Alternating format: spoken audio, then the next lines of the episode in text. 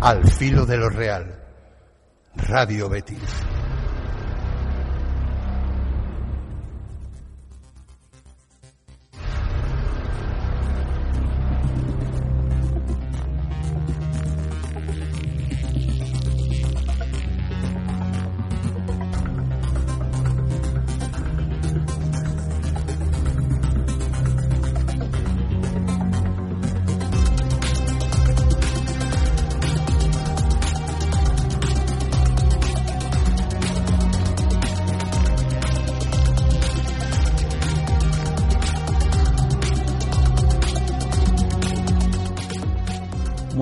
Y como cada jueves, bienvenidos a Radio Betis y bienvenidos al filo de lo real.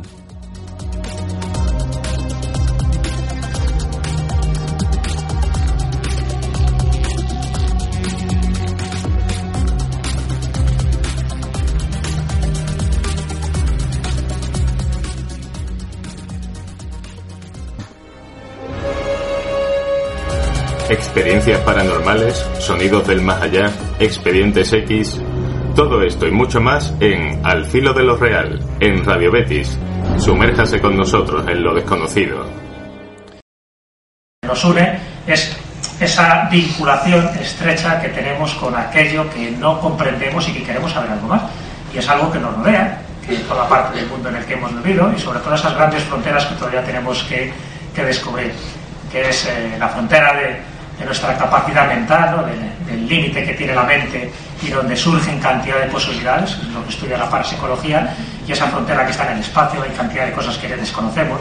La charla del año pasado pues iba por ahí, por ahí iban los tiros, y todo aquello que nos rodea, que vemos, pero que luego hay cantidad de cosas que no vemos, y sin embargo están ahí. Por eso ese título, un poco jugando con ese juego de palabras, ¿no? Objetos reales que se pueden tocar, que se pueden ver, que se pueden fotografiar, pero que forman parte de otras realidades. Y no de las realidades cotidianas, no de las realidades que nosotros estamos viendo en cada momento. Hay otro tipo de cosas que forman parte, pues es el imaginario, el imaginario popular, el inconsciente colectivo del que Ayun, ese mundo invisible, esas dimensiones paralelas de las que ya hablan los astrofísicos, hasta 11 dicen que tenemos, y nosotros solo conocemos tres, incluso una cuarta mal conocida como es el tiempo y encima pensamos que es lineal. En fin, tenemos una serie de limitaciones a nivel de conocimiento, pero que no es por nuestra capacidad intelectual, sencillamente es que vivimos en un planeta que ya de por sí está limitado, es un planeta tridimensional y, es muy difícil llegar a entender muchas de las cosas que nos están pasando y nos están pasando continuamente y, muchas de las cosas que ocurren pues luego se, generan en acontecimientos religiosos, espirituales cantidad de religiones y de sectas y de supersticiones que se han generado precisamente por lo que a nivel técnico llamaríamos una hierofanía, la manifestación de lo sagrado. Muchísimas cosas. hay gente que lo cree, no lo cree, pero la realidad es que está ahí. entonces, a la hora de plantear un poco la charla esta, que para mí siempre son retos, ¿no? porque son charlas, eh, la mayoría de las veces que he dado la charla aquí es la primera y la última vez que la doy, o sea que, que para que veáis un poco ese, esfuerzo, ese esfuerzo cariñoso que, intento hacer conmigo mismo y con todos nosotros para mostraros cosas que sean totalmente diferentes, que en el fondo formen parte de nuestra realidad, pero sabemos también que trascienden esa otra barrera y nos metemos en ese mundo de lo trascendente, de lo paranormal, de lo invisible. Y entonces estaba haciendo un análisis durante todos estos últimos meses de cantidad de objetos. Yo tengo un archivo, tengo archivos de todo, ¿no? Os podéis imaginar. Pero tengo un archivo que se llama así, objetos de otros mundos. Así que pensar lo que puede haber en esa carpeta, ¿no? Salen brazos y tentáculos por ahí, intento cerrarlos para que no salgan, porque están bien guardados ahí, ¿no? Esto es como lo del espejo de la película dentro del laberinto, ¿no? Están los goblins ahí diciendo que diga las palabras mágicas para salir del espejo. Bueno, pues mi carpeta está lleno de seres, de personajes, de, de realidades, de, de países supuestamente imaginarios, pero que están todos ahí, ¿no? Y están todos ahí pidiendo a gritos manifestarse. Bueno, pues hoy les vamos a dar la ocasión en esta charla que se manifiesten. Os puedo asegurar que, tengo decenas y decenas de fotos, de, imágenes para mostraros. Pero bueno, el tiempo es limitado, intentaré no pasarme más de una hora, donde os mostraré pues más de, creo que setenta y tantas imágenes que he podido recopilar para esta charla exclusivamente, ¿no? Un poco de todo. Porque claro, cuando empecé a hacer así una recapitulación de, este tipo de objetos que están aquí, en nuestro mundo, pero que han sido entregados por entes que no son de este mundo, pues hombre, es como muy apasionante, ¿no? Es muy apetecible, como diciendo, ¿cómo que entre de, otro mundo? Y han dejado aquí sus objetos, sus recuerdos, sus regalos, porque en algunas veces son, son regalos. Pues sí, efectivamente, sería la contestación radical que os podría decir. Hay entidades de otros mundos que nos han dejado recuerdos, que nos han dejado regalos. Y no voy a hablar de los OPAR, exactamente, de los objetos fuera de, de este espacio y de este tiempo, que, aunque lo mencionaré también, lógicamente, porque formaría parte de esta charla. ¿no? A hablar de esos objetos que, y es, ya tengo, una selección muy exhaustiva que he intentado hacer, y horas y horas de, trabajo, de, de, introspección y de inspección para ver cuál podría ser lo más interesante y lo más espectacular. Entonces, claro, me he dado cuenta que cuando hablamos de entidades no humanas, ¿qué entidades no humanas hay dentro de, nuestro folclore, de nuestra mitología, incluso de, nuestras religiones? Pues están las apariciones de los ángeles, las apariciones de la Virgen, las apariciones de entidades fantasmales, de apariciones de extraterrestres, todas se podrían englobar dentro de esa gran familia de seres de otro mundo. Y luego ya habría que analizar de qué mundo exactamente. Pero claro, lo sorprendente, y a lo mejor a muchos nos parecerá sorprendente, que hay regalos objetos que se han perdido y que no pertenecerían exactamente a este mundo. Por ejemplo, un zapato de hada. Esto ocurrió en el año 1834 en la península de Beara, en Irlanda. Un campesino paseaba por un camino de cabras y se encuentra con esto. Esto tiene 68 centímetros, eh, perdón, 68 milímetros, una cosa pequeñísima. Bueno, comparándolo con un dedal, os podéis hacer idea del tamaño, ¿no? Solo apareció este zapato. Eh, la imaginación popular dijo que esto era un zapato de hada y así se transmitió, claro, desde 1834 hasta ahora, ¿no? Es un zapato de hada. No lo sabemos, pero qué curioso, ¿no? El pensar que un hada correteando por ahí cuando iba a su refugio, pues como le pasó a Cenicienta, perdió su zapatito y hay un elfo por ahí que está intentando localizarla para casarse con ella o a saber qué. Bueno, pues este tipo de cosas van apareciendo.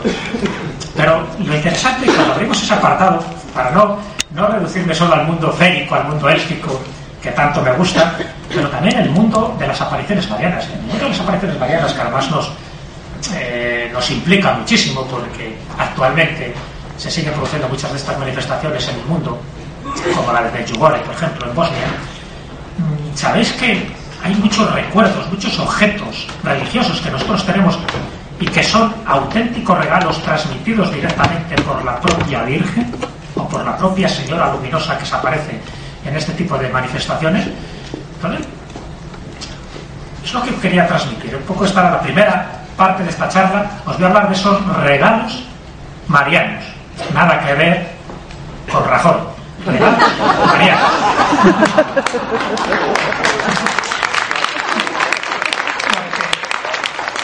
Hay gente que no da regalos. Y en el caso de las apariciones, hay tres objetos muy famosos, muy conocidos, que posiblemente muchos de los que estéis aquí llevéis en vuestros bolsos, en vuestras pertenencias más personales, o lo tenéis en casa que es el rosario,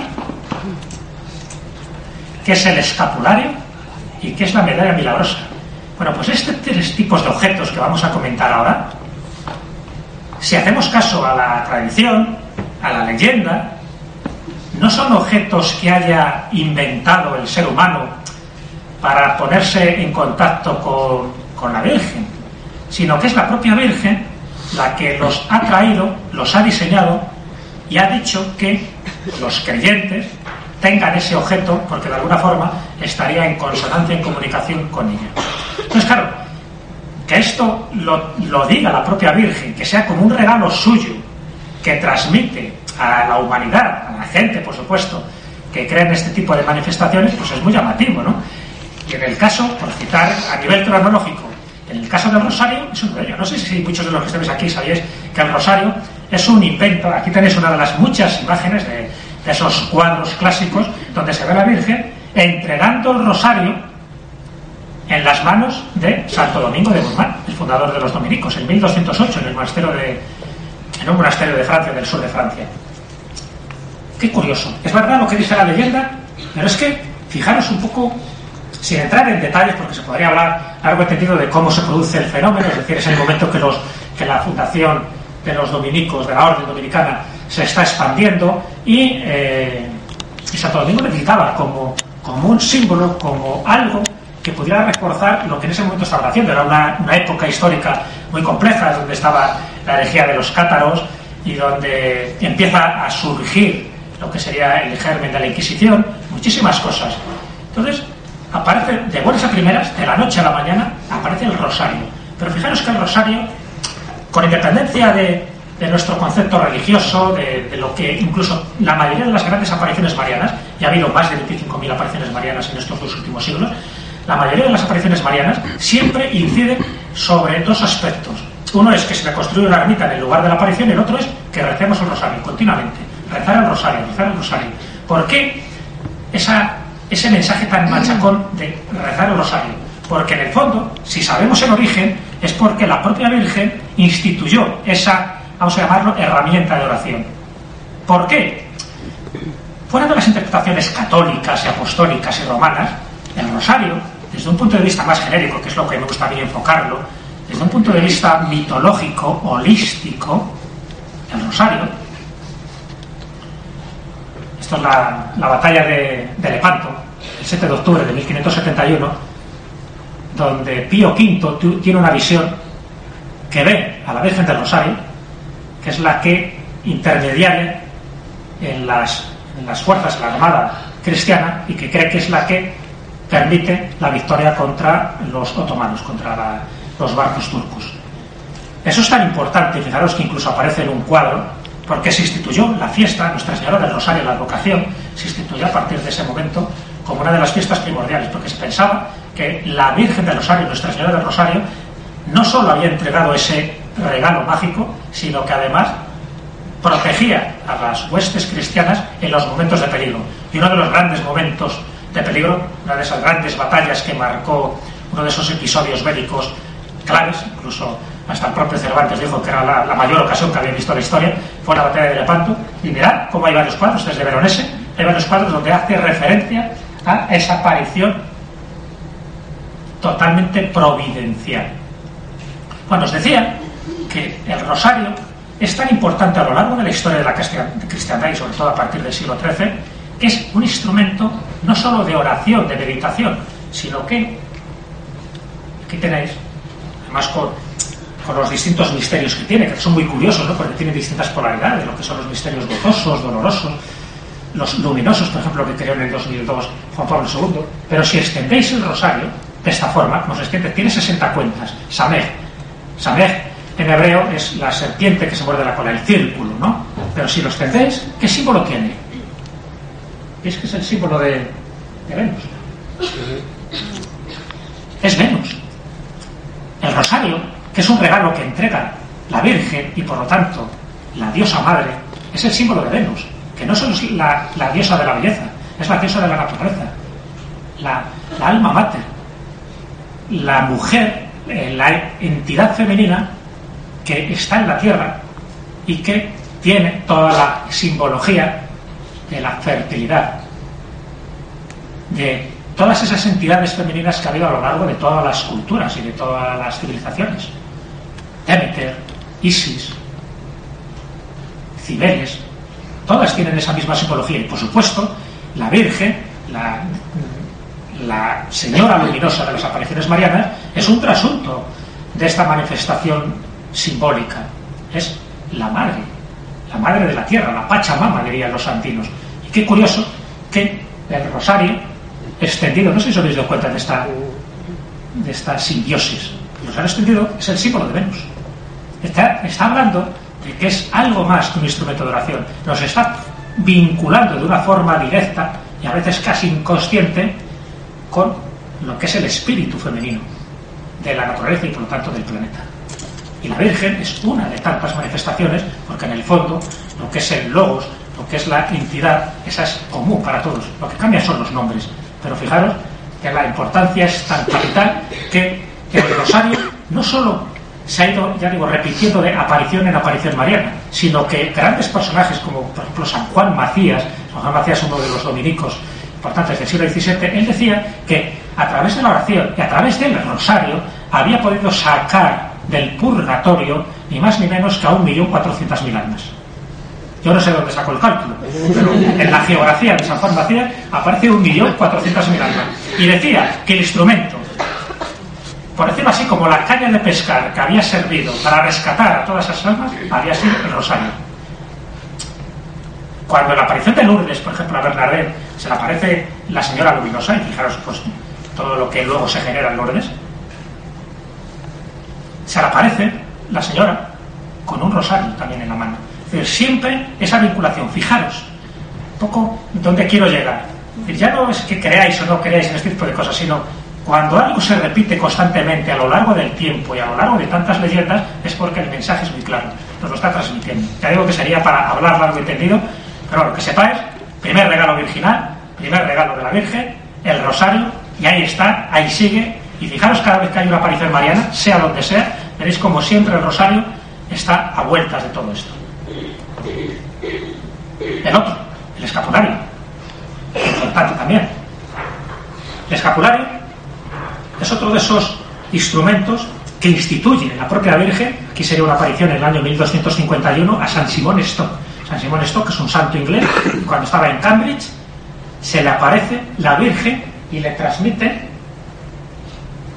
fijaros cómo se parece mucho a lo del rosario, y le transmite el escapulario. El escapulario directamente diseñado por ella. Se lo entrega. ¿Y qué le dice? Los que crean en mí y lleven este escapulario encima, en el momento de su muerte, se salvarán de las penas del fuego eterno. Muchísima gente lleva el escapulario y por si acaso, se muera y al final sea verdad lo que dice. Da igual, ya digo, no entremos un poco en la, cuestión católica, entremos en la cuestión simbólica. Otro regalo, no hay tantos, ya veis que hay muy poquitos, pero otro regalo que la propia Virgen, en este caso a un santo inglés, a San Simón Stock, le entrega. Y no solo queda ratificado en 1251, sino que en distintas apariciones la Virgen aparece con el rosario con el rosario y con el escapulario. Cuando aparece con el escapulario, tiene una advocación. En el caso del rosario es Nuestra Señora del Rosario. Cuando aparece con el escapulario, ¿qué advocación mariana tenemos que prácticamente está en todas las iglesias? Nuestra Señora del Carmen. ¿Ves? Siempre con su escapulario. Otro elemento. Mucha gente, a lo mejor, cuando habéis visto, y fijaros a partir de ahora, cuando veáis una iglesia, fijaros, cuando veáis a, a Nuestra Señora del Rosario, Nuestra Señora de la Virgen del Carmen, mirad, veáis estos objetos, no penséis que es el ser humano el que los ha inventado, los ha creado y los ha incorporado a la iconografía cristiana, no. Es, según la leyenda, la propia Virgen la que ha diseñado desde arriba un objeto para que se utilice aquí abajo. Y con la medalla de Milagrosa pasa lo mismo. Si seguimos la etapa cronológica, Catalina Labouré, 1830, en Francia, se le aparece una entidad femenina, luminosa, de esta lisa, con doce estrellas alrededor de su cabeza, con las manos extendidas y con rayos saliendo de sus palmas de las manos. Y le dice, en este caso no se lo entrega físicamente a Catalina Labouré, de las Hermanas de la Caridad, sino que le dice cómo es el diseño, ya veis perfectamente cómo es el diseño de lo que es la medalla milagrosa para que se acuñe esta, esta medalla y todo el mundo la lleve si todo el mundo quiere tener una especie de protección divina. Esto, esto es un amuleto. Que lleva es un amuleto. Y esta es la imagen que tiene la medalla milagrosa que tendréis muchos de vosotros. Yo también la tengo. Tengo todo tipo de, de, adminículos religiosos, ¿no? Estoy a bien con todas las religiones. Por si acaso. Fijaros, tenéis por una parte la aparición de cómo aparece ante Catalina Labouré en 1830 y la otra el símbolo que aparece y que quiere que ella que se refleje en una de estas medallas para que todo el mundo lleve consigo. Y, como no, las doce estrellas. Esto al final tiene más importancia de lo que parece y es más cotidiano de lo que os podéis imaginar. Porque esas doce estrellas, ¿la habéis, ¿la habéis visto en algún sitio, en alguna bandera? ¿Sabéis que esa bandera tiene como origen la medalla milagrosa? Arsenio Hayes, cuando el Consejo de Estado eh, hace una especie de concurso para elaborar una bandera que sirva un poco como representación de la unión de toda Europa, Arsenio Hale, que era católico, él era muy creyente de la medalla milagrosa. Entonces hace esto, 12 estrellas doradas en un fondo azul. Nos dice, por supuesto, que se ha inspirado en la medalla milagrosa. Pero al final, en 1955, se acoge oficialmente esta bandera y luego quedó ratificada por el Parlamento Europeo en 1983. Esta bandera, según el testimonio que dijo Arsenio Hey antes de morir en una revista católica que se llama Magnífica, él expresa claramente que el diseño, la inspiración para la bandera, y porque además tenía el presentimiento de que iba a ser aceptada, tenía precisamente esto, de la bandera milagrosa que él siempre llevaba encima. Qué curioso. Porque no eran 12 países los que había. En 1950, que es cuando se crea este concurso, y en 1955, que es cuando se aprueba oficialmente, no eran 12 países los que había en Europa, eran muchos más. Sin embargo, él utiliza, fijaros qué listo era el G, él no dice que, procede de la manera milagrosa, porque si no se lo hubieran rechazado, diría, ah, mira, este es católico y no nos interesa. No, no, él dice que ese es un símbolo de unidad. Utiliza el número 12, las estrellas, esas estrellas de cinco puntas, en círculo, diciendo que representa la hermandad, el símbolo de la perfección, de la unidad. Y eso es lo que se acoge dentro de su propuesta. Y a que funcionó. Y cuando veáis la bandera de Europa, el Consejo de Europa, acordaros que en su diseño hay una aparición mariana. ¿Quién le va a decir? Que esa aparición de 1830 de Caterina Labouré ahora lo tendríamos en todos los telediarios. Y la gente no sabe, la mayoría de la gente no sabe este mensaje interno, oculto, subliminal que os acabo de comentar. Para que veáis la importancia que tienen este tipo de cosas, cómo a veces este tipo de planes se fraguan desde lo alto y luego nosotros desde aquí lo aceptamos con una facilidad pasmosa. Si vamos a los regalos virginales de, aquí, de España, esos tres primeros que os he dicho serían internacionales, ¿no? El rosario, el escapulario y la medalla milagrosa tienen un ámbito general, un ámbito dentro del mundo católico, evidentemente, pero el mundo católico son más de 1.200 millones de personas, de almas, como se decía antes. Pero en España es que tenemos también varios regalos virginales, entregados directamente por la Virgen, siempre, siempre, según sus leyendas. El Pilar, ahí lo tenéis. En el Pilar, ese 2 de enero del año 40, que por cierto la Virgen no había muerto, sería una especie de bilocación, ella todavía estaba viva en Palestina, o en Éfeso, en Turquía, según dicen otras teorías. Pero bueno, da igual, estaba viva. Se aparece Santiago, pero hombre estaba desconsolado, el pobre hombre no conseguía convertir a nadie, la tierra de, paganos y de herejes, la Iberia del siglo I. Y entonces se le aparece a Santiago. ¿Y cómo se le aparece? Con un coro de ángeles, con toda la pompa de circunstancia, bueno, sin reparar en gastos, faltaba más paso la Virgen. ¿Y qué le entrega como recuerdo, como regalo, para que justo en el lugar donde se asienta el pilar se construya una basílica, basílica del Pilar que ahora conocemos. ¿Qué le entrega? Dos cosas. El Pilar y su imagen. Dicen que esa es la imagen que sería la imagen exacta de la Virgen en aquel momento, en el año 40. Aquí tenéis. ¿Para qué? Estas fotos más, más raras de lo que parece, porque como bien sabéis, siempre hay todo un manto que protege el pilar y prácticamente no se ve. Por eso parece que la Virgen es mucho más grande, pero la Virgen es muy pequeñita con este pilar. Y los que vais a la, los que hemos ido a la basílica, hay algo que para mí es imprescindible hacer.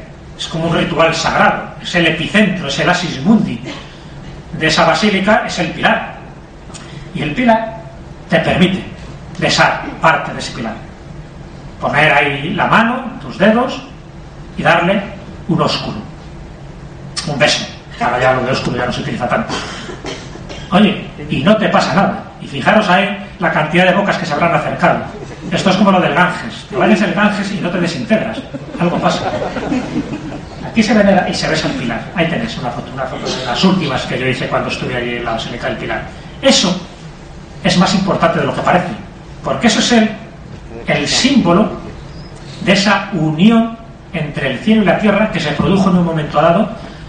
¿Para qué? No para tanto aleccionar a Santiago que siguiera convirtiendo almas, sino sencillamente para intentar demostrar que, ojo, he estado aquí y además te voy a dar una prueba de mi presencia.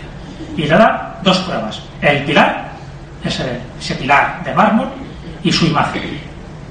No es una imagen hecha por ningún escultor. Nunca veréis que la, la imagen, la pilarica está hecha por un escultor determinado. Siempre se habla de que en todo caso, de ser de alguien, sería de San Lucas, que tenía un taller totalmente infinito, que se hizo imágenes el pobre hombre.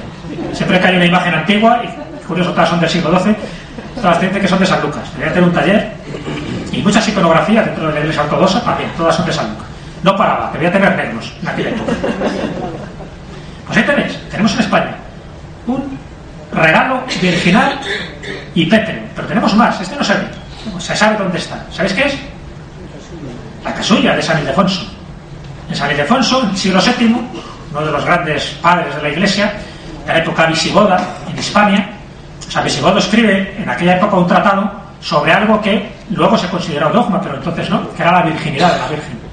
Entonces, la Virgen, dice la leyenda, que para agradecerle los esfuerzos denodados que estaba haciendo este hombre, para decir que la Virgen era inmaculada y que, y era Virgen, pues le hace entrega de esta casulla traída directamente de los cielos y se la coloca de esta misa. Hay muchísimos cuadros de estas características. ¿Dónde está esta casulla? Está en la Catedral de Toledo, en este altar. Ahí está ella. No he conseguido imagen, no te la dejan ver, pero ahí tendría, si es verdad la leyenda, ahí tendríamos otro objeto de esos directamente traídos por propia Virgen para se señalar, sellar un pacto. Porque en el fondo, cuando se hace un regalo, como pasaba antes y como pasa ahora, pero lo mismo en otro tipo de realidades o de, o de jerarquías, los regalos casi siempre lo que hacen es sellar un pacto. Yo te entrego esto en agradecimiento o a cambio de. Es decir, te está marcando el lugar. Las marcas de los lugares mágicos. Ya esto os he hablado alguna que otra vez. Ya sabéis que lo importante de un lugar mágico, la Catedral de Toledo es uno de ellos, la Basílica del Pilar es otro de ellos, Santiago de Compostela es otro de ellos, son lugares marcados. ¿A qué me refiero? Que los marca la divinidad desde arriba. O bien porque entrega eso, un regalo como es un pilar, justo ahí tenéis que construir la basílica, y justo ahí se construyó, no dos metros más allá. Nadie se le ocurrió mover ese pilar. ¿Por qué? Porque lo importante es el lugar, el lugar que te señala desde arriba. O bien con unas luminarias, como pasó con Santiago de Compostela, como pasó en Montserrat, Cataluña, siempre son lugares marcados, señalados. ¿Por qué? Porque lo importante es el lugar, porque ese lugar es muy importante tanto para los seres humanos, porque se produce una serie de comunión mística con el sitio, por eso hay peregrinaciones al lugar, donde tienes estados alteros de conciencia, pero también es muy importante para la entidad divina que marca ese lugar. En Toledo ocurre, queda marcado ese lugar con esta aparición, la Virgen entregándole la casulla. Hay otro sitio, hay otro regalo, este es menos conocido. ¿Alguien sabe, por el módico valor de un apartamento en Torrevieja, a qué entidad nos estamos refiriendo? Esta es más complicada, ¿eh? Otro regalo virginal que se encuentra en España. Esta es Nuestra Señora de la Cinta. Nuestra Señora de la Cinta es la advocación mariana y la patrona de dos sitios que yo conozca. Una es Huelva, pero la otra es en Tortosa, en Tarragona. Ahí ocurre otro de esos acontecimientos primorosos. Siglo XII, un sacerdote que está oficiando una misa en la catedral, la Virgen se le presenta y del cinturón, de la cinta ya que tenía que le, que rodeaba su cintura, se la quita unos dos metros de largo y se la entrega. Como diciendo, ahí tienes mi regalo, ahí tienes mi talismán, mi protección, llevarlo esto consigo. Fijaros si es tan importante. Ahí tenéis el relicario, porque luego la cinta se ha partido en dos trozos por lo menos, en dos relicarios que están en Tortosa. Uno donde estaría la parte más grande de la cinta, en el relicario mayor, y otro que se cortó en más trocitos. ¿Por qué? Porque desde el momento aquel empezó a tener propiedades terapéuticas esa cinta, la santa cinta, como la llaman. Si vais a Tortosa, no olvidaros de intentar ver por lo menos el relicario de la santa cinta. Todas las reinas de España del siglo XVII y siglo XVIII, cuando estaban de parto, se ponían parte de esta cinta, porque pensaban que el parto era mucho más fructífero, menos doloroso, más saludable, como queráis. Pero para ellos la cinta tenía ese valor terapéutico de primer orden. ¿Por qué? Porque lo había dado la Virgen. La Santa Cinta. interesantísimo. Nadie sabe de qué material está hecho. Nos dicen que es de seda, otros que es de algodón, otros dicen una especie de redecilla. Nunca se ha analizado. Sería bueno, ¿verdad? Que se analizara. Pero no se ha analizado. Ahí tenéis otro regalo de la Virgen. La, la Virgen de la cinta o la Santa Cinta, patrona de Tortosa. Uno más actual. Feliz, Asistiada. Esta es la, la vidente de las apariciones del Monte Umbe, en Vizcaya. Apariciones que aparecen que empiezan a surgir en el 1941, pero sobre todo en los años 60 es donde tiene como un repunte, ¿no? Bueno, pues en 1969, en este caso no la Virgen, sino un angelote, un ángel con aspecto de niño, le entrega a Felisa Asistiada este trozo, este paño de terciopelo negro, porque en ese momento se estaba debatiendo que en la, en la ermita que está en el Monte Umbe, en Vizcaya, tenía una imagen que había que adornarla, había que ponerle una, una túnica especial, ¿no? Entonces, como no se ponen de acuerdo, lo que cuenta, y fijaros que es una cosa relativamente actual comparado con todo lo que estamos comentando, en el año 1969 se le aparece un ángel diciendo que de parte de la Virgen que quiere este color. Y ella dice, jo, lo enmarca, le pone el rosario, que por cierto es un rosario que también tiene su historia, porque dice que sus cuentas han cambiado de color todas eran de color negro, solo ahora dice que se conservan de todas esas cuentas, solo dos de color negro como muestra de cómo era antes y todas las demás se convirtieron en marrón.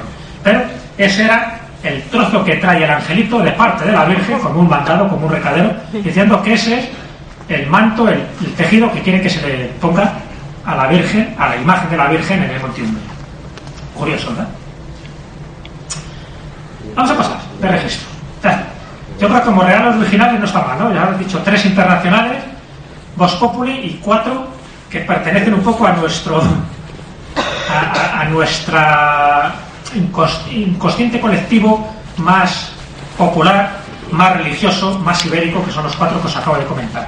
Pero fuera de nuestras latitudes hay también cantidad de historias de estas. Son esos objetos caídos del cielo. Aquí no vamos a hablar de regalos que entrega una entidad femenina a una persona para señalar un pacto, sino que vamos a hablar de estos objetos que han caído del cielo.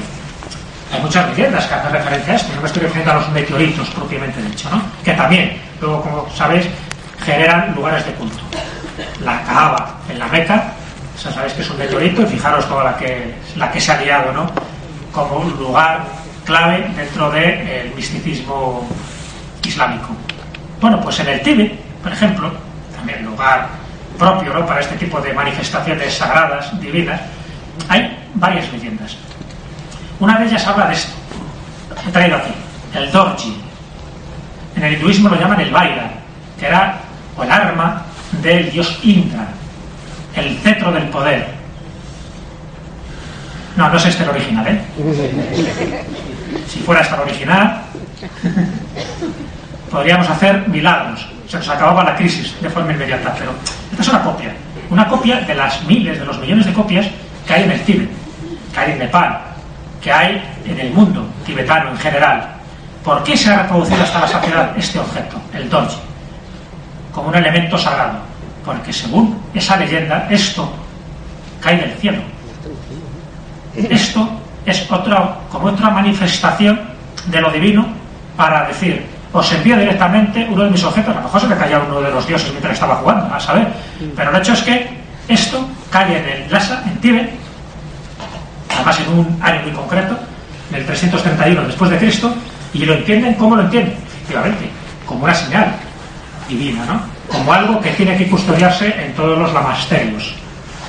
Y este, el original, dice que es el que tendría el Dalai Lama, el que siempre llevaría consigo, el que no lo pueden ver ni tocar otros tiene que ser siempre él, él que haría de pontífice, igual que hace el Papa dentro del mundo católico.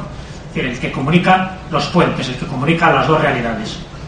En ese caso sería el Dalai Lama. Bueno, pues ahí tenéis, el Dorje sería uno de esos elementos sagrados, importantes, poderosos, porque se vincula encima con un arma, el arma del Teosindra, y que forma parte de toda esa estructura, jerarquía y rituales del mundo tibetano. Y hay muchísimas características de meditación, incluso, como ves, tiene dos polos, nos dicen que podría ser un instrumento eléctrico, ¿no? Con las dos polaridades, el positivo y negativo, en fin, hay muchísimas cosas. De hecho, en las campanas tibetanas, lo que es el mago es un dorje también. Y muchas cosas siempre se utiliza esta misma simbología, siempre. Que a nivel simbólico tiene muchísima trascendencia, que tampoco vamos a entrar ahora porque solo quiero ir reflejando, como ves, dentro ya digo, de esas cientos y cientos de imágenes que intenté seleccionar, pues he buscado aquellas que os impacten o por lo menos os hagan pensar, os hagan dudar, en algunos casos, de que realmente estamos hablando de una especie de plan deliberado para ir dejando determinados objetos que chirrían, que no son de aquí, que no son de nuestro mundo. ¿Sabes quién es este? Nicolás Roerich. ¿Por qué traigo a colación Nicolás Roerich? Porque ya que estamos hablando del Tíbet, del Asia, del techo del mundo, de estos objetos que caen del cielo, hay una leyenda que comenta que del cielo cae un cofre. Y cae, como no, en el Tíbet, para que es un lugar también de atracción. No solo va a ser Zaragoza, también otros sitios donde caen cosas. Y en este cofre hay cuatro objetos mágicos. El que nos interesa destacar es uno, que es la piedra Chintamani, la piedra de los deseos, como también se llama, o la piedra de la esperanza.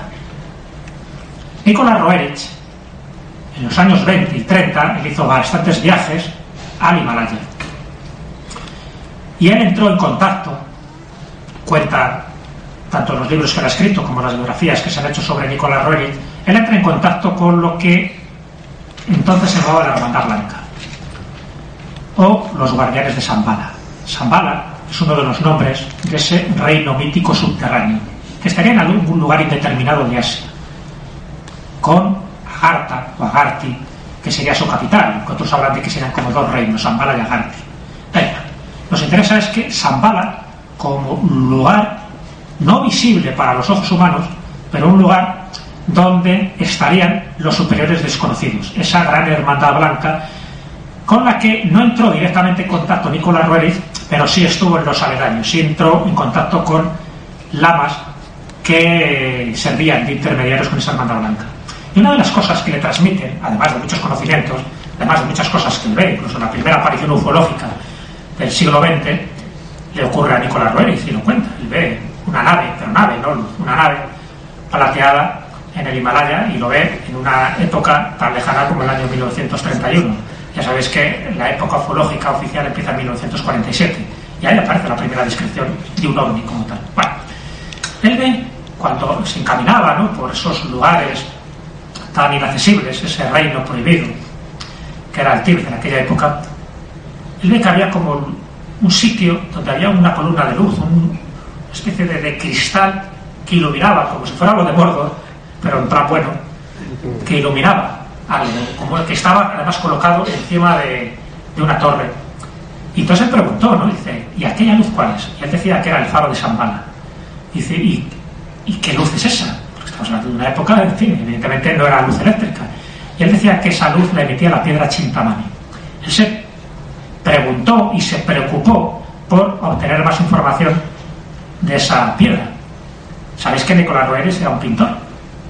Bueno, pues sabéis que en muchos de sus cuadros, por lo menos en cinco que yo tenga recogido, aparece la piedra Chintamani de una forma obsesiva, de una forma reiterada.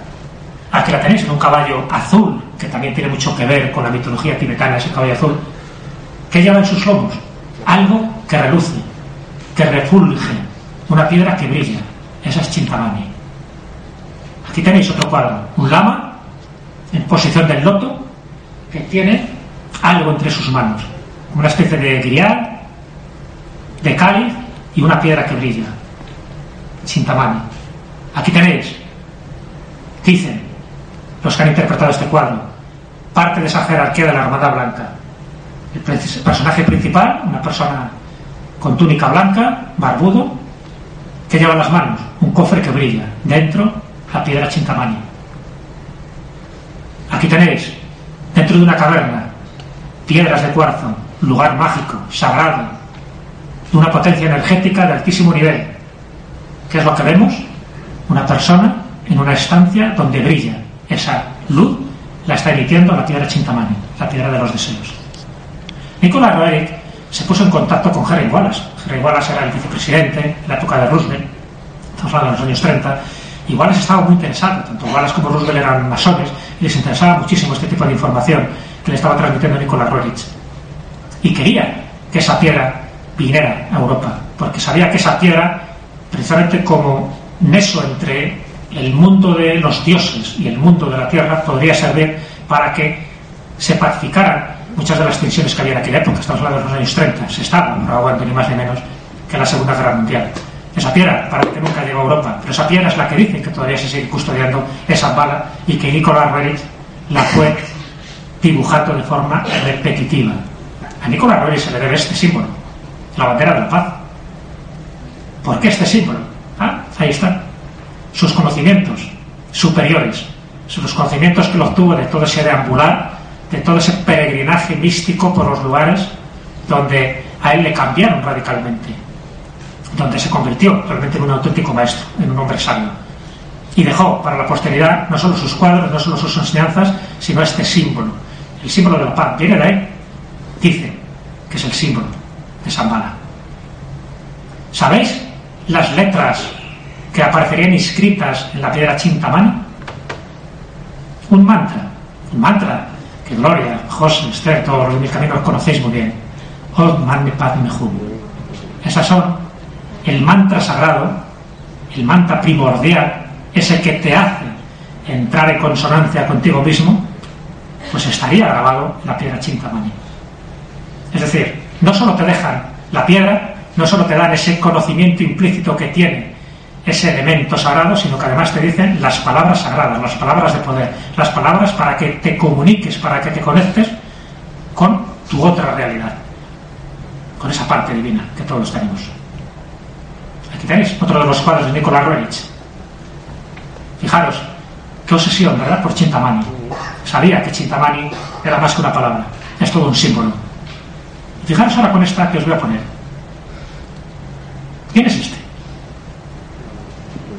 Este es el ángel Moroni. Estamos hablando de regalos que se entregan. Hemos hablado de cosas que caen del cielo, de regalos virginales, pero faltan los ángeles. Y de las. tampoco hay tantos ejemplos, ¿no? Pero hay uno muy interesante, que son las planchas de oro que le entrega a Joseph Smith, un ángel, el ángel Moroni.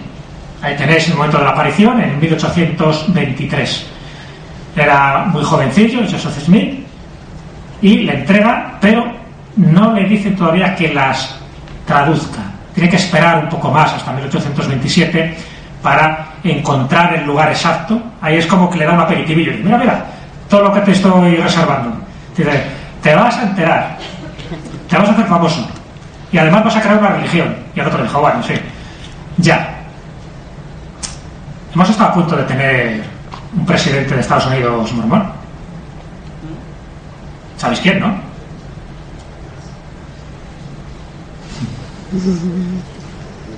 Los mormones en, en, solo en Estados Unidos son 7 millones de personas. En todo el mundo 14 millones de personas. Y el origen es esta aparición. Una aparición en 1823, en el estado de Nueva York, donde un ángel le entrega esto. Un libro con placas de oro, escrito en un idioma desconocido, egipcio reformado, lo llama Smith, que lo tiene que traducir. Pero lo tiene que traducir gracias a qué? A otro instrumento sagrado, divino, que forma parte de la tradición judeocristiana, el Umí y el Tumí. ¿Qué es el Umí y el Tumí?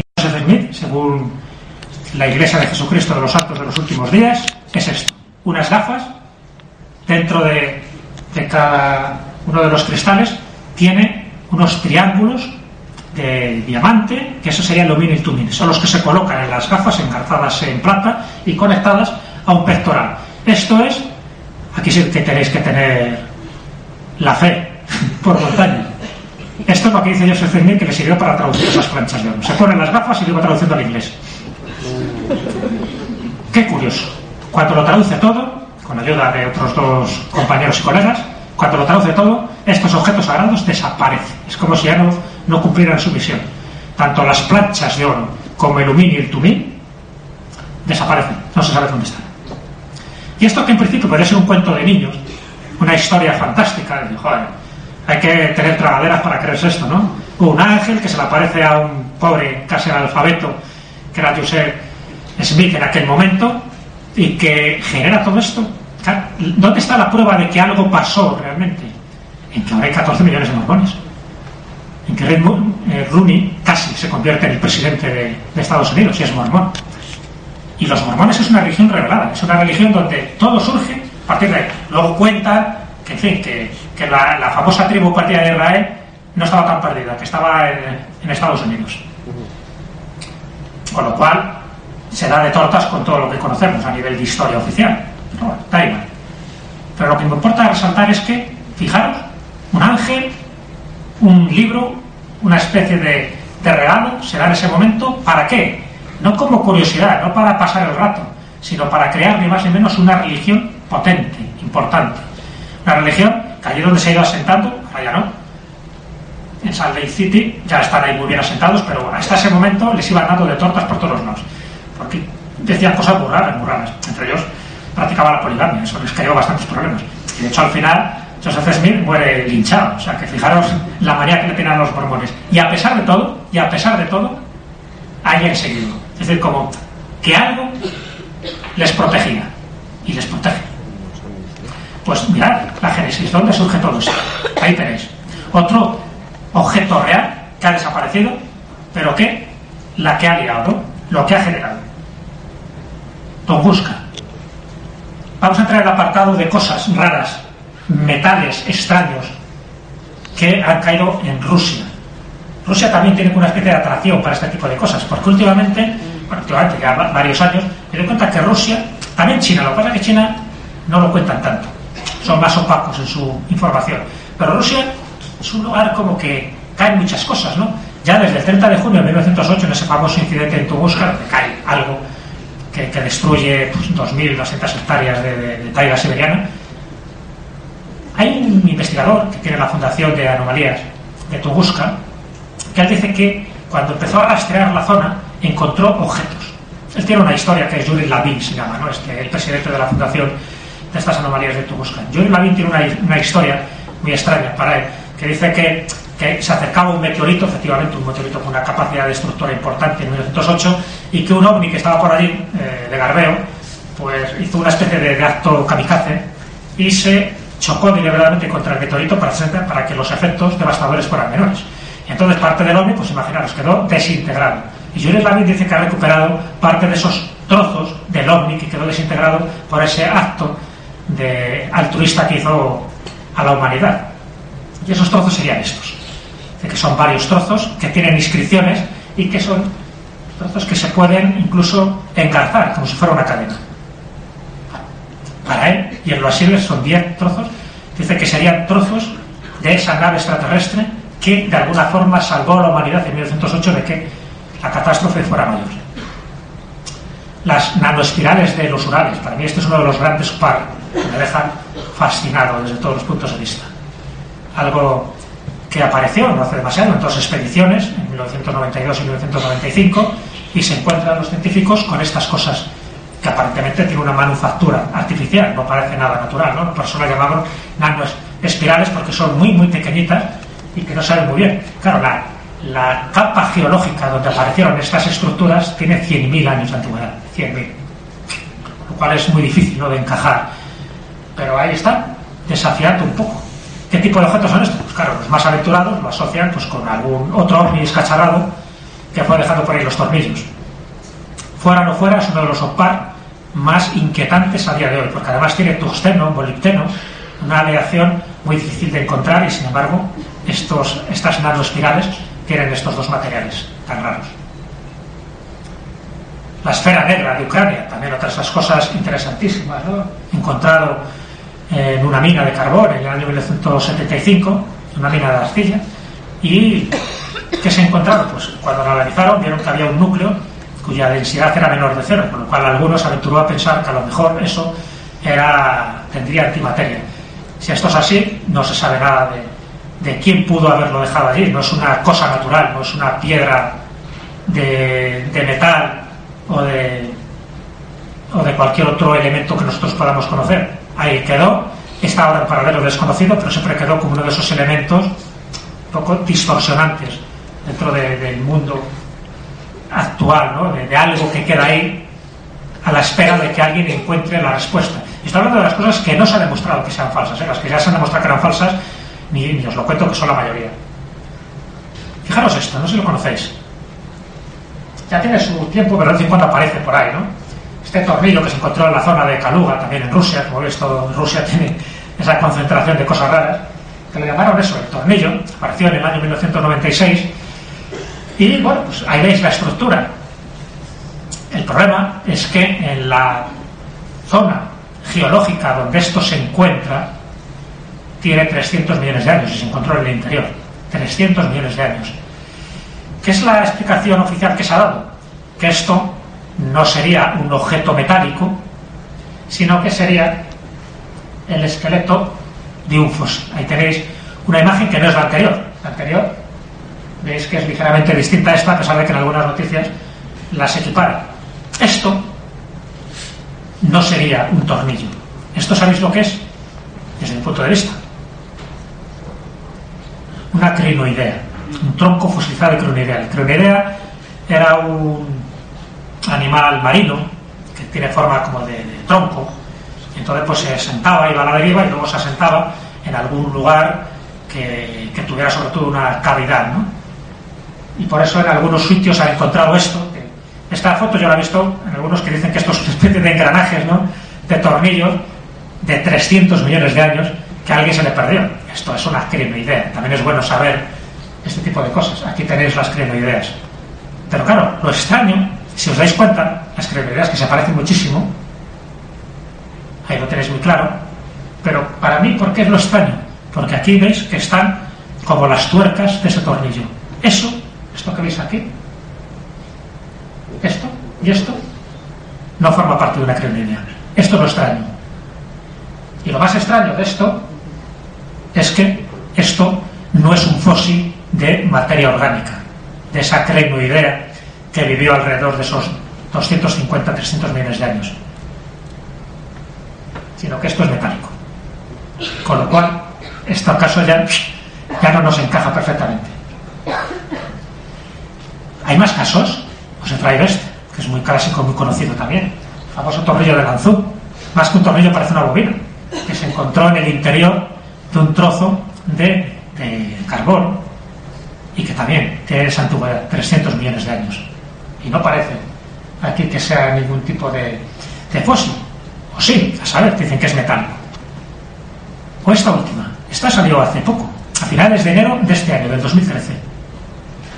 Son noticias que pasan desapercibidas. Esto se encuentra en una mina de carbón que hay en una de las repúblicas federales de Rusia al sur de Siberia y un habitante de Vladivostok, cuando estaba tirando el carbón a su estufa, pues encuentra que ¿y esto qué es? Y se encuentra con esta parte, metálica. Pero cuando han analizado esta parte metálica, ¿sabéis aquí? ¿Sabéis de qué está compuesta? Aluminio 98%. Entonces, solo un 2% de magnesio, pero aluminio 98%. El aluminio no se puede encontrar con esta concentración, con esta calidad en la naturaleza. Sabes que el aluminio procede de la bauxita y por lo tanto hay que hacer un proceso muy elaborado para intentar extraer el aluminio de la bauxita y hacer materiales de una alta concentración de, aluminio. Es algo que solo se consigue a mediados del siglo XIX. Esto, esta roca, este carbón, tiene 300 millones de años. Qué curioso, siempre incide en los 300 millones de años. Es el único caso de aluminio, pasó desapercibido de la noticia. A mí no, porque dije, mira qué curioso. Y además esto no se ha demostrado que sea falso. ¿Quién se le habrá escapado esto de aluminio por ahí? En esa época. Da igual que sean 300 millones de años, que sean 250 eh, millones de años. Claro, vamos a quitar 50. ¿Qué más da? Pero es raro. Está raro, porque no es el único caso. Haciendo memoria, me acordé que había otro de esos OPAR, otro de esos objetos fuera de tiempo, que es este artefacto de Ayud, que está en Transilvania, en Rumanía, que en este caso no tiene el 98% de aluminio, pero tiene el 87% de aluminio. Es algo una cosa muy extraña, y luego una aleación de cinco metales más. que también es imposible que este tipo de elementos con esa concentración de aluminio se dé de forma natural en la naturaleza. Y además, por la forma, alguien lo hizo. Alguien que se le escapó el control en este planeta, si es que hay un, un comité de controladores o de censuradores, se les escapó y se quedó por ahí camuflado en las capas geológicas de la Tierra. Apartado de momias, vamos terminando ya, muy rápido. Porque, como veis, he querido seguir un poco una estructura que no sea caótica, sino que de alguna forma vayamos viendo cómo en distintos extractos y distintos campos del conocimiento se producen este tipo de manifestaciones. La primera parte, como veis, era la parte más sagrada, más espiritual, con ángeles y con apariciones marianas, pero luego están ahí esos elementos metálicos inquietantes que rechinan y que desafían la inteligencia y a la ciencia oficial. Pero también es que hay momias muy raras. Esta, por ejemplo, la famosa, la que llama la momia de Casper. He puesto aquí de un niño anencefálico o un Nimiregar. Los Nimiregar, según la tribu de los Osones y los Creek, que es de la zona de las montañas de San Pedro, en el estado de Wyoming, donde apareció esta momia, dicen que antiguamente vivía una raza de enanos, de, seres pequeñitos, como nuestros duendes, ¿no? Y que mmm, dicen que desaparecieron, pero que algunos debieron quedar relegados en algunas cuevas y algunas pues, se, se quedaron como momias, porque esto apareció en una cueva que estaba, estaba totalmente sellada cuando entraron en busca de oro en el año 1932 apareció esta momia, ha dado mucho que hacer. Eh, se pensaba eso, si sería un niño con una malformación genética o estaríamos hablando de un ser de esas leyendas de las que hablaban los osores o los, o los indios creek. Bueno, parece, parece que sí, que sería un niño, además es muy pequeñito, eh, tiene eh, con la posición del loto recogido y no tendría más de 18 centímetros en esa posición. Si lo estiráramos, si pudiéramos estirar las piernas, no llegaría a más de 35 centímetros. Pero sería un, un, niño muy pequeñito con esa malformación genética que luego quedó momificado. Por lo menos esa es la teoría oficial que se ha dado. Aquí tenéis otra noticia que apareció no hace demasiado tiempo en, los medios de comunicación de una supuesta momia que está en, uno de los museos de Perú, en este museo de Rito Sandino, muy, cer muy cerca de Cuzco. Renato Dávila, que es el antropólogo que lo voy a conocer, dijo que lo voy a conocer porque lo habían examinado dos médicos españoles y uno ruso y dijo que esta anatomía no era humana. Al final, muchos médicos piensan que a lo mejor también nos estamos encontrando con un niño muy pequeñito, con una especie de feto, con... malformado, evidentemente, con una enfermedad genética, y que al final pues quedó ahí medio embalsamado, todo como recuerdo de estas circunstancias. Ahí queda, ¿no? Este tipo de cosas que parece que no acaban de encajar muy bien ni siquiera en los museos. El caso de Egipto apareció dentro de los fake, dentro de los fallos y de los errores y de, las, y de los bulos que nos intentan colar. Este es uno muy, muy claro, ¿no? Se empeñan, esta noticia la, veo cada cierto tiempo en la prensa. Dicen que en Egipto, viene en la zona de la U, o viene en alguna pirámide, en la época de la, de la dinastía número 12, cuando estaba Sesostris II, pues dice que aparece en una cámara sellada esta momia de, de alguien, de extraterrestre. En concreto, dos momias. Esto es mentira se sabe, estos son los dos fetos que aparecen en la tumba de Tutankamón en 1922. Se sabe que la, la mujer, la esposa real, Tutankamón, tuvo algunos abortos y dos de esos abortos, de dos niñas, pues están ahí modificados. O sea que de extraterrestre no tiene nada. Lo que pasa es que siempre hay algún gracioso que rescata estas fotos y dice, mira, mira, hemos encontrado la prueba indiscutible de los aliens en el pasado. Esta es otro, otro, lo mismo, con el mismo investigador, un investigador de Pensilvania, que, que ha encontrado una momia extraterrestre. A mí ya le vale, ¿no? Para, que veáis cómo son los fake. Además, esto apareció en un periódico muy curioso. Esto, que está totalmente adulterado, se sabe dónde está sacado. Es de una momia que está en, el Museo de Essex, en Inglaterra. Es esta. Fijaros, esto de un niño, cómo lo han transformado en esto. Y lo han colocado como diciendo, móvil extraterrestre, evidencia definitiva. Tenemos las pruebas. Las pruebas para correr las borrazos. Pero bueno, pero digo que no, no os creáis todo lo que dicen por ahí. Y que por eso os he traído un poco este tipo de imágenes para que os deis cuenta que, que aparecen ya no existe este periódico, pero vamos, el famoso Weekly World News, de ahí salió también esta noticia de, esta, de este extraterrestre de Egipto, de este periódico. Ahí te, mira, eh, qué guapa ha quedado Lincoln. Ahí. La gira de Clinton adoptando a un niño. Extraterrestre. Que, qué pena que ya no editen este periódico, con lo que, no, que no, nos reíamos. Che, que 2007 fue la última vez. bueno, pues esto no es esa revista, esto es un libro de Joyce Pye, que va anunciando por ahí, de congreso en congreso, en exposición en exposición, que él tiene un cráneo extraterrestre. Esta es la portada del Starship, del niño de las estrellas, que dice que lo ha analizado y que el ADN mitocondrial corresponde a un ser que no es de este planeta.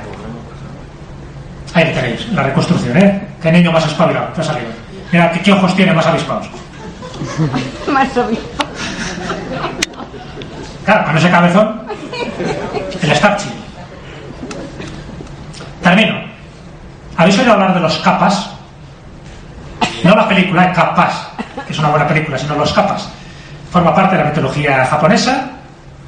Dice que son seres anfibios, con una cosa muy en la cabeza, donde tendrían un líquido que les da toda la fuerza, que con las manos palmeadas y en la espalda un caparazón de tortuga. No son las tortugas ninja, pero es un elemento mitológico muy curioso.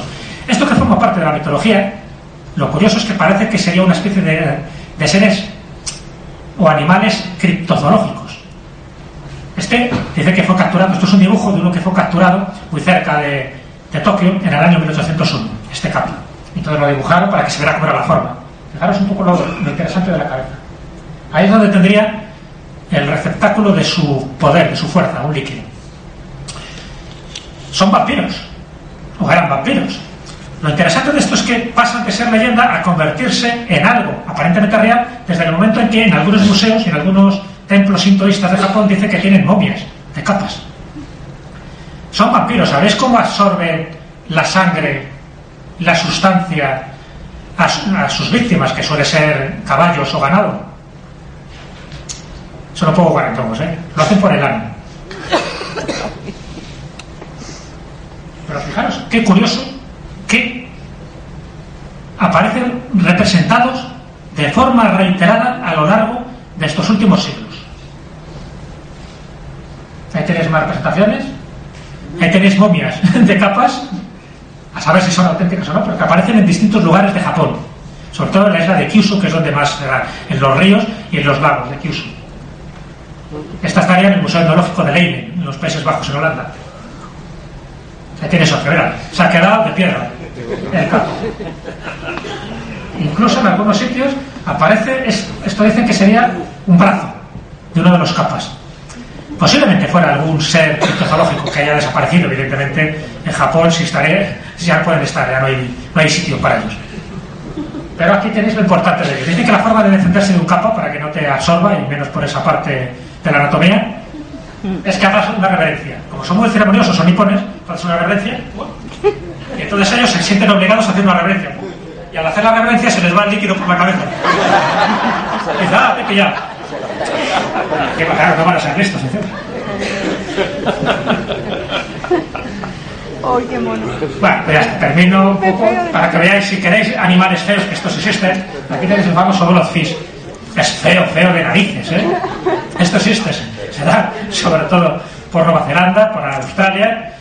Pero bueno, el- siempre es interesante, ¿no? Un poco dedicarse a rastrear la, prueba de estas cosas que, que no forman parte de nuestra realidad, pero que están ahí, en dibujos, en momias, en objetos, en elementos, que han pasado de generación en generación.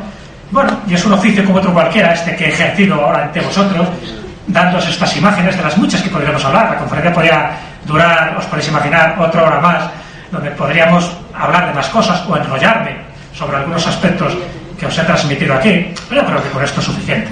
Yo creo que, eh, que es un oficio apasionante el rastrear objetos de otro mundo, aunque haya oficios mucho peores. Pero sí, pero sí me pareció interesante que por lo menos todo lo que habéis visto, todo lo que os he mostrado, pues sirva un poco para que penséis en algún momento dado, hoy por la noche, en la tertulia que tendremos después de la comida, que a lo mejor este mundo es todavía mucho más apasionante de lo que vemos, de lo que creemos, que estamos en un, en un planeta estupendo, que además de lo que vemos está lo que no vemos, y además de lo que tocamos está lo que no tocamos o lo que nos tocan, que esos son peores.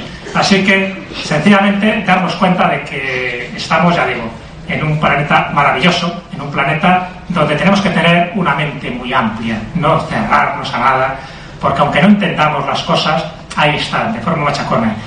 Fijaros siempre en las leyendas, fijaros siempre en este tipo de noticias que aparecen desapercibidas, que muchas son fakes, está claro, pero hay otras que nos están dando una información de alto voltaje.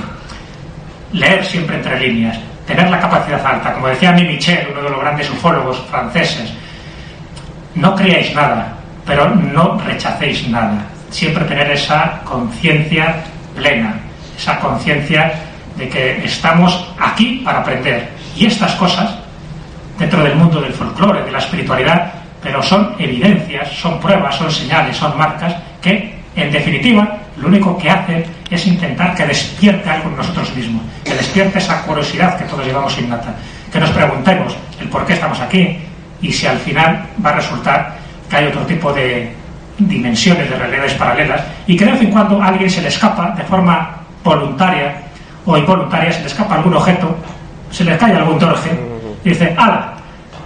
Y ahora que lo piense, y ahora que lo analice. Experiencias paranormales, sonidos del más allá, expedientes X, todo esto y mucho más en Al filo de lo real, en Radio Betis. Sumérjase con nosotros en lo desconocido.